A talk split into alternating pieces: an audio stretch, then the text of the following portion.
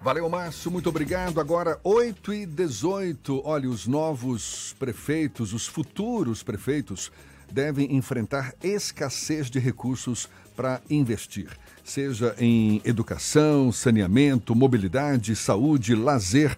Falta de dinheiro para investimento está entre os desafios a serem enfrentados pelos novos gestores nos próximos anos.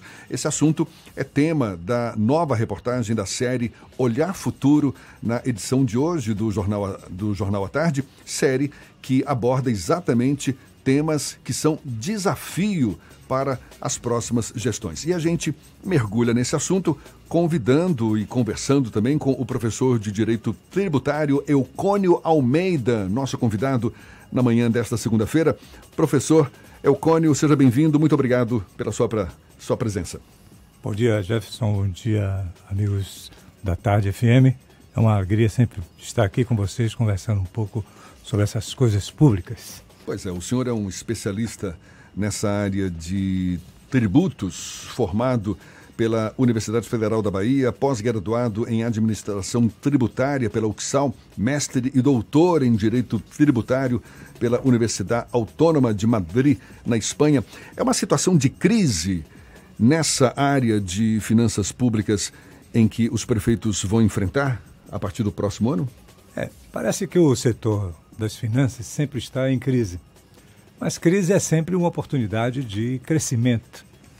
E a gestão pública no Brasil, ela sempre enfrentou grandes problemas. Então não é, não serão os primeiros prefeitos a enfrentarem uma crise que é econômica de qualquer maneira afeta, sempre afetou as finanças públicas.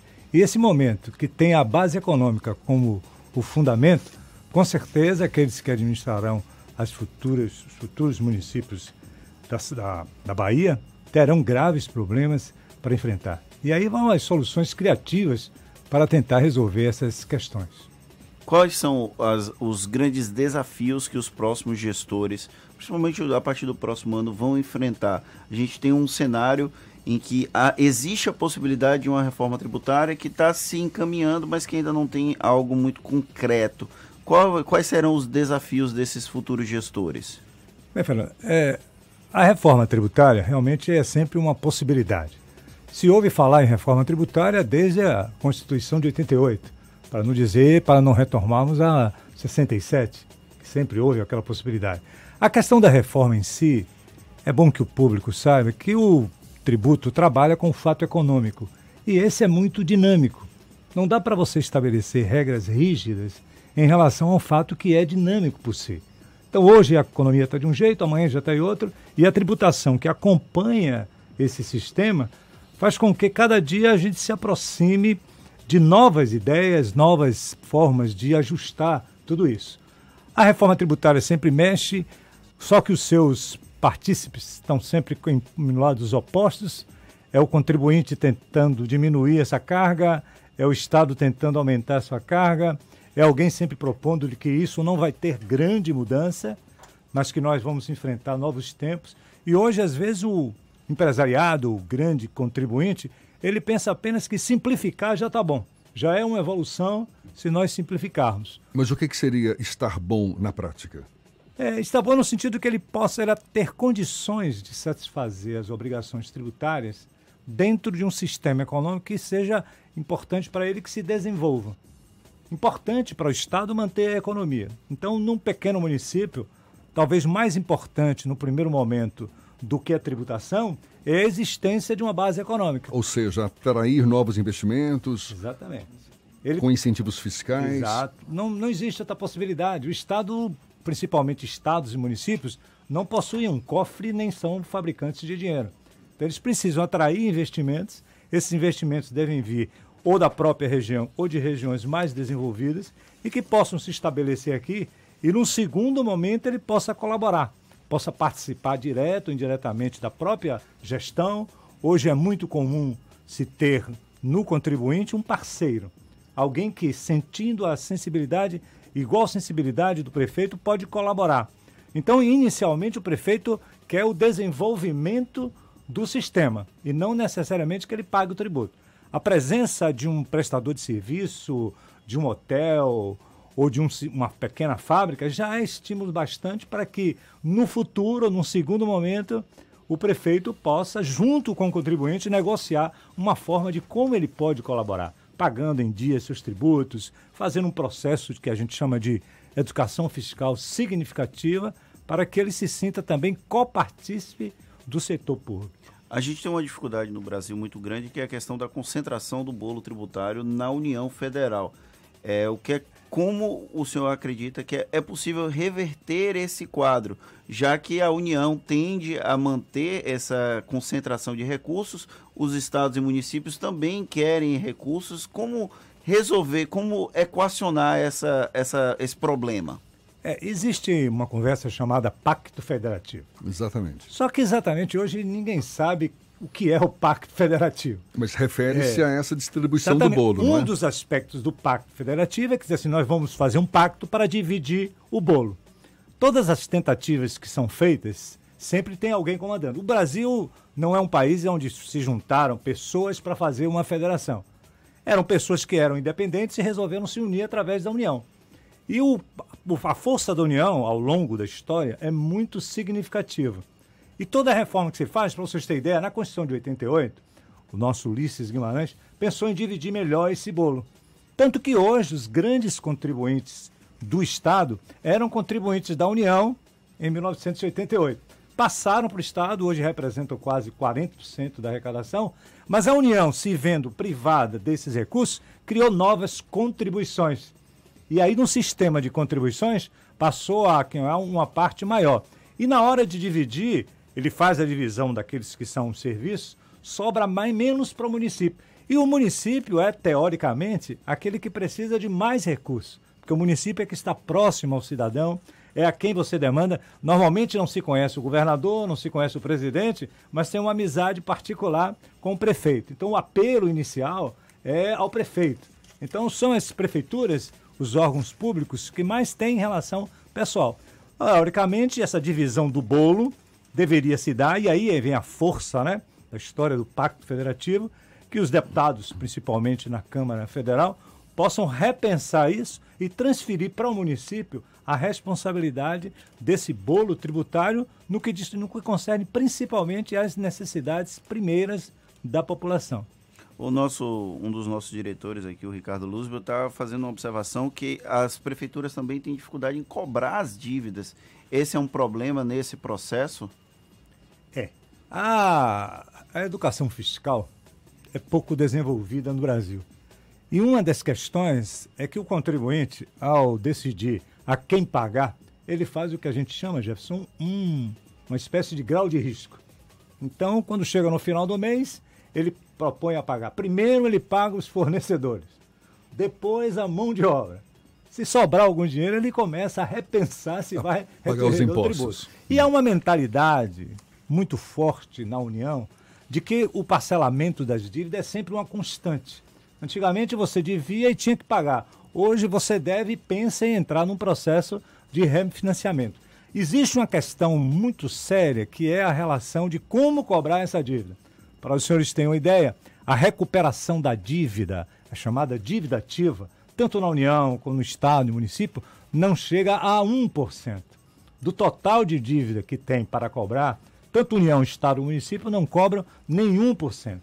São é considerado uma eficiência boa quando eles conseguem cobrar meio por cento. As dificuldades estão em que ordem? Primeiro na forma de cobrar. Porque uma coisa, me parece que o Estado se aperfeiçoou em lançar o imposto e não em cobrar já que nós temos momentos diferentes. Mas então, na prática, como é que a gente melhora essa arrecadação ou, ou, ou a cobrança do imposto devido? É. Segundo o, o Ricardo Luzbel, a Semineto recupera cerca de 6 milhões por mês protestando a dívida ativa. Protestar a dívida ativa é uma opção? É uma opção. O protesto começou na Bahia já há mais de 10 anos e ele, ele resolve para pequenas dívidas. Para pessoa física, por exemplo, o IPVA é muito interessante para o Estado cobrar o IPTU também.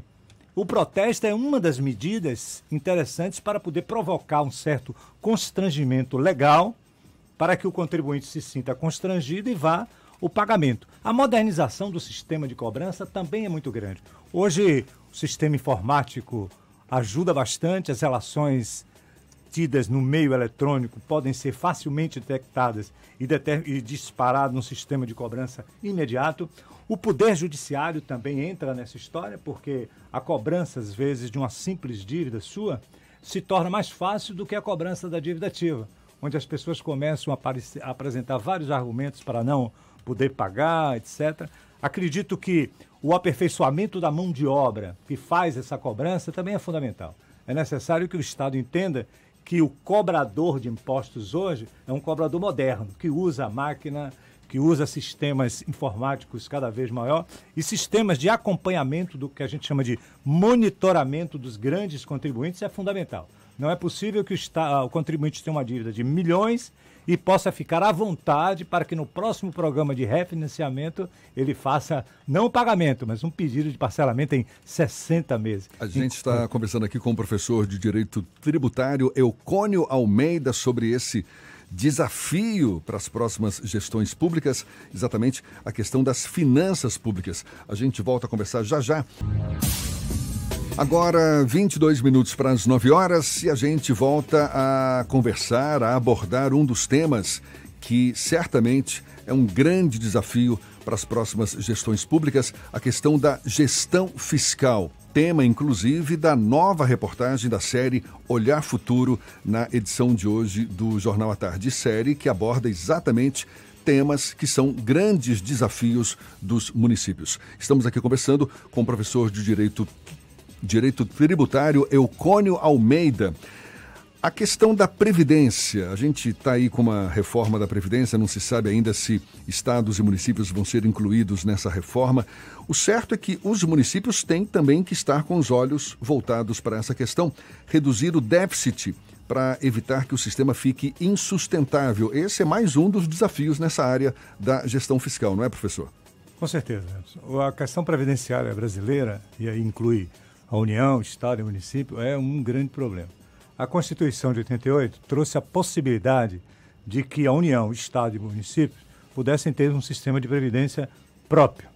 Ora, a maioria dos municípios baianos, quase todos eles, não tem condições de ter uma previdência própria, transferindo isso para a previdência pública, né? o, o regime geral da previdência. Aqueles que têm previdência própria, como é o caso de Salvador, certamente terão grandes problemas. A questão previdenciária ela acontece no mundo todo. As soluções propostas são soluções que permeiam entre a intergeracional né, e aquela capitalização. É uma questão muito séria. As gerações modificaram a quantidade de pessoas que é, nascem, crescem, tem uma, não tem uma relação direta com aqueles que saem. O Brasil está aos poucos, como todo país, envelhecendo e aquela possibilidade do servidor público em particular, né? Servidores da prefeitura ou das prefeituras virem a ser contemplados com os mesmos salários que hoje percebem, cada dia se torna mais, mais distante. Acho que todos os municípios de Salvador, da, da Bahia, fora Salvador, talvez Conquista e Feira, eles é um regime previdenciário total. E o que eu sinto às vezes é a falta de preocupação dos jovens em estudar esse tema. Porque o problema da previdência é muito mais do jovem do que do daquele adulto mais velho. E essa falta de preocupação leva de saber o que é que está acontecendo. Como é que eu vou continuar a sobreviver depois de 35, 40 anos de serviço? Isso é uma questão muito importante. A forma, as fórmulas encontradas até hoje não solucionou. A Bahia é um exemplo de que as fórmulas encontradas não deram certo. E o déficit da Previdência, tanto em, na Prefeitura de Salvador como no Estado da Bahia, só tende a aumentar. Quer dizer, não tem solução à, à vista, então?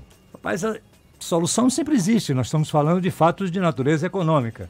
Agora, a, em primeiro momento é cuidar do caso com seriedade. O Brasil, Jefferson, com, com certeza é um dos países que alguns temas não são tratados com tanta seriedade, ou seja, eu preciso encontrar uma solução. E esta solução está nas próprias pessoas que estão conduzindo o processo. Às vezes os governos eventuais, né, que passam pelo Estado, pelo município, não se preocupam com o futuro. Às vezes ele se preocupa com o futuro dele, mas não com o futuro dos servidores que estão ali de maneira permanente e irão ficar durante mais 30, 35 anos.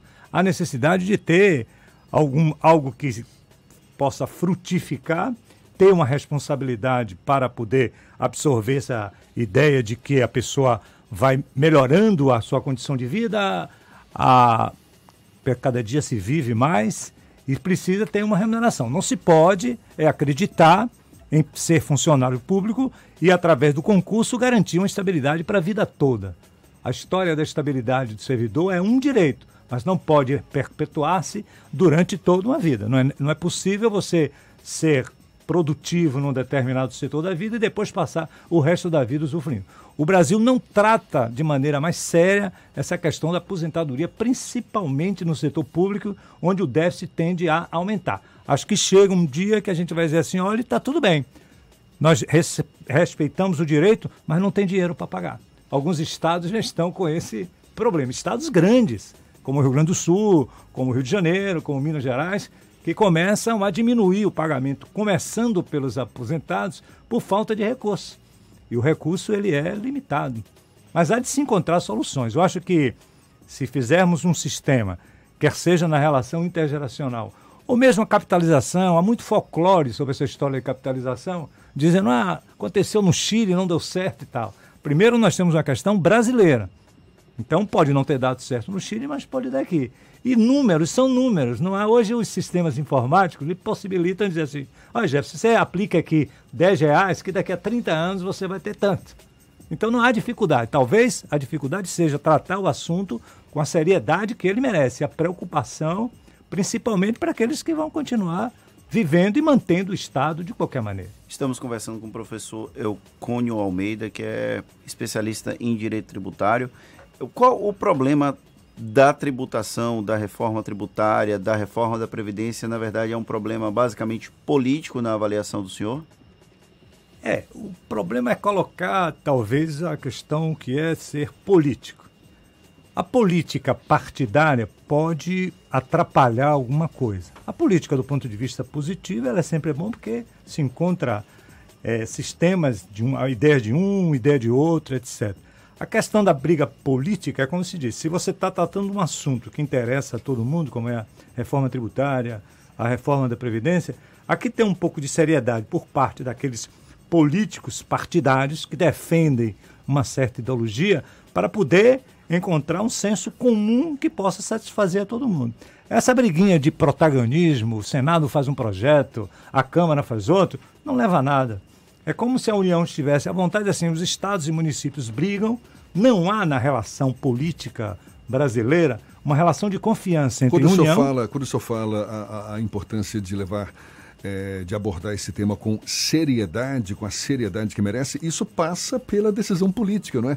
Decisão política de encarar o assunto com a seriedade que merece. Exatamente. Essa questão de, no, no Brasil, a União não se relaciona bem com os estados, os estados não se relacionam bem entre os estados e os municípios tampouco. Há uma relação de desconfiança entre a União, Estado, Estado e municípios. A seriedade começa em tratar com seriedade. Hoje em dia, por mais transparência que se fale, parece que alguns dados são opacos. Você não sabe exatamente se o governador está falando a verdade, se o presidente está falando a verdade ou se o prefeito está falando a verdade. Embora você possa constatar esses números com relatórios, com relações é, de conhecimento de sistemas, você, ao enfrentá-lo, dizer assim: o valor é esse. Fica a Bahia dizendo que nós temos condições de realizar determinadas tarefas, quando a gente vai olhar o balanço do Estado, verifica que a sua capacidade de investimento é quase nula.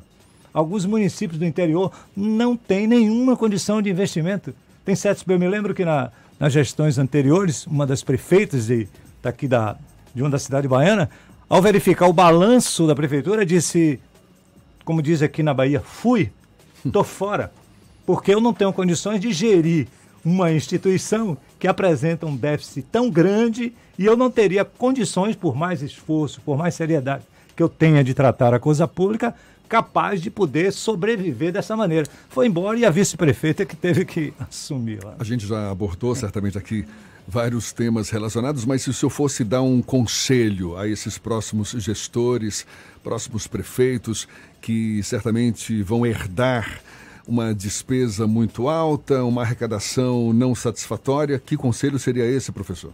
É, como eu sempre disse, tratar com seriedade e com um apoio técnico informático fundamental. Hoje não tem como uma prefeitura não se tornar também um órgão informático. as informações, por menor que seja a cidade, há necessidade de ter esses dados, todos eles informatizados, e tratá-los com seriedade. O aperfeiçoamento da mão de obra é muito importante. Embora hoje você possa entregar à inteligência artificial muita coisa, mas precisa de um homem, de um técnico para poder colocar esses dados lá para a inteligência informática poder. E ter no contribuinte, aquele que contribui, o cidadão contribuinte, um parceiro e não alguém que está contra o governo. Quando você sente que o, o munícipe é, é alguém que conhece a cidade, que gostaria de vê-la, é uma verdadeira parceria. Como dizem modernamente, é um ganha-ganha se você pagasse o tributo e vê-lo devolver através de obras, através de saúde, educação, com certeza ele vai precisar. Não adianta fazer lei, impor leis que não pegam, como diria saudoso Calmon. Se a lei não pega, não adianta você aumentar a alíquota de IPTU se o povo não vai ter condição de pagar. É melhor chamar a comunidade, conversar com os vereadores de verdade, não política partidariamente, para dizer assim: é possível eu colocar um aumento do IPTU? Vamos colocar o ISS, que é ali que nós vamos usar, dois, três, cinco. Vamos dar chance àqueles que estão começando a não pagar logo o imposto, e sim, quando eles estiverem com a estabilidade econômica razoável, ter sempre o contribuinte como parceiro, o cidadão como amigo, acho que é um caminho muito interessante para esses novos gestores. Fernando?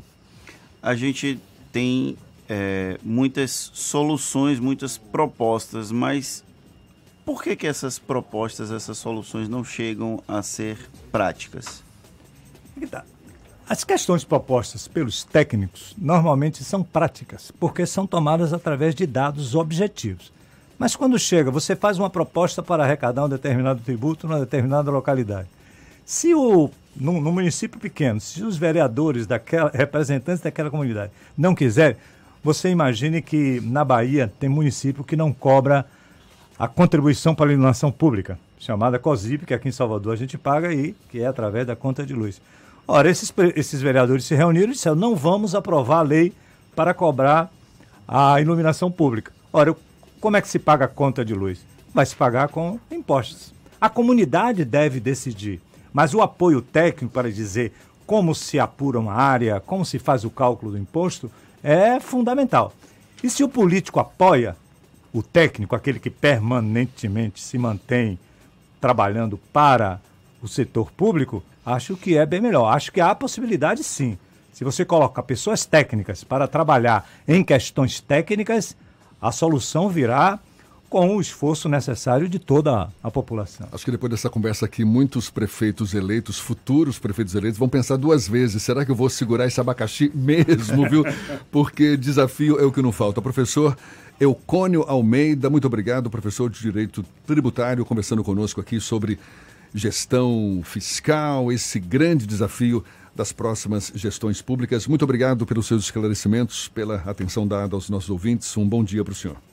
Bom dia, Jefferson. Quero agradecer ao, ao pessoal da Tarde FM, aos meus colegas do Instituto de Auditores Fiscais e que a gente está aqui para colaborar. Acho que vamos voltar aqui para fazer um trabalho de cidadania fiscal e pedir que pague e principalmente exija a devolução do imposto. Não basta pagar, mas também exigir que ele seja devolvido.